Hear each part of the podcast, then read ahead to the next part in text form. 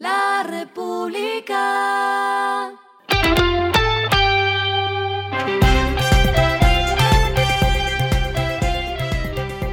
Al final de la jornada, esto es lo que debes saber sobre el comportamiento de los negocios, las finanzas y la economía. Las movidas de hoy fueron. Comenzamos con la House porque la empresa anunció una nueva alianza con el programa de fidelización LifeMiles.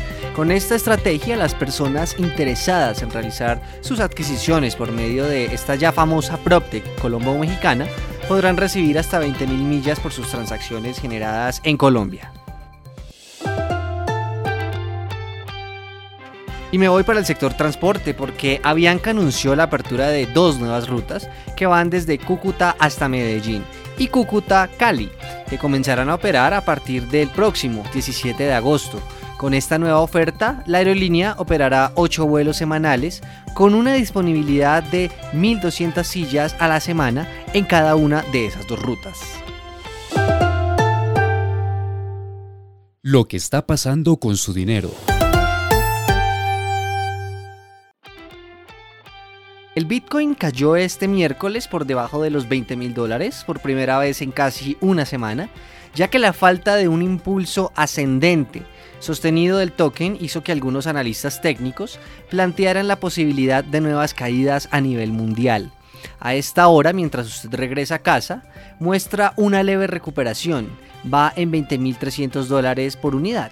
Y así ya cerca de cerrar junio, solo este mes perdió 31% comenzó en más de 29.700 dólares y además en el año va en pérdidas totales de 57%, cuando el primero de enero estaba en más de 47.700 dólares.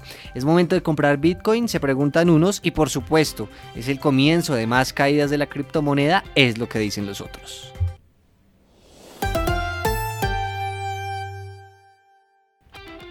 Y los indicadores que debe tener en cuenta son que el dólar cerró en 4.127 luego de haber subido 37,7 pesos. El euro cerró en 4.340 que también subió al orden de 21 pesos. El petróleo se negoció en 115 dólares por cada barril de Brent, mientras que la carga de café se comienza a vender a 2.255.000 pesos, mientras que en la bolsa de Nueva York se mueve en 2 dólares con 89 centavos. Lo clave en el día.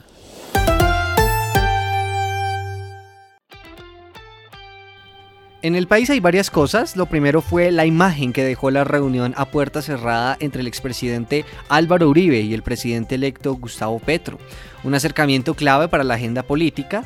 Prometieron una conversación cercana para el gobierno que comienza, es decir, para el nuevo periodo. Y desde ya usted puede pasar por la república.co para ver algunas imágenes de ese encuentro. Y por qué no, un evento que también dejó hasta varios memes. Pero también hay noticias en el clima.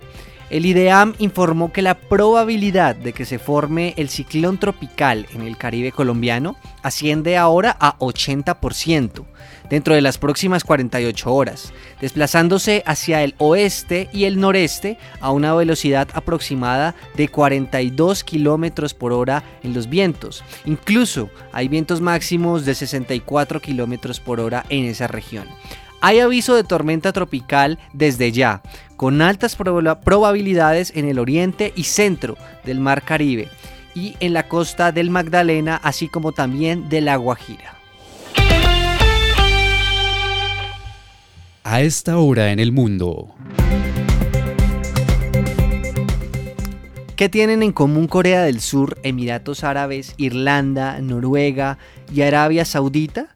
Pues al día de hoy, que son las de calificaciones más favorables, en el índice de mejores y peores países para estar en el mundo en la siguiente fase del COVID-19.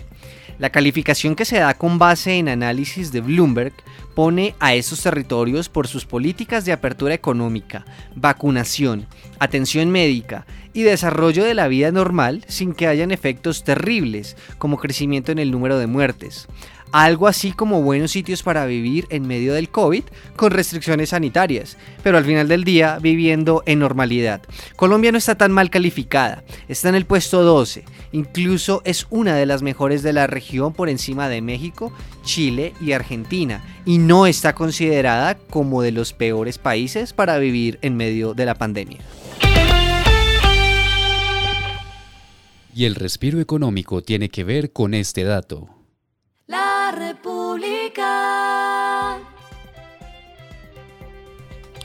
El mejor restaurante del mundo registró su primera pérdida económica desde 2017.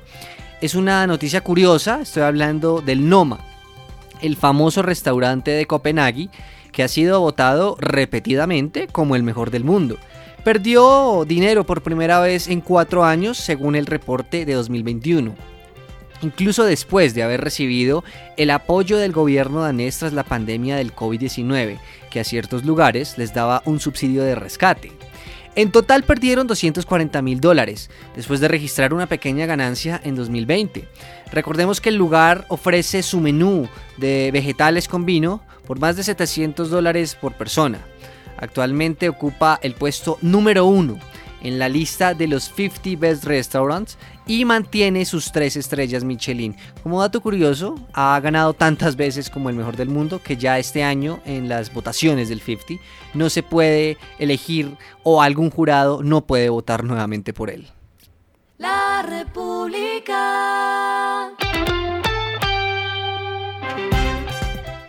Y finalizamos con el editorial de mañana. Petro debe dar líneas sobre inflación y tasas. La variación de precios y las tasas no saben de cambio presidencial. Por tanto, el presidente electo debe apurar su hoja de ruta para barajar la carestía de alimentos y créditos elevados. Esto fue regresando a casa con Joaquín López.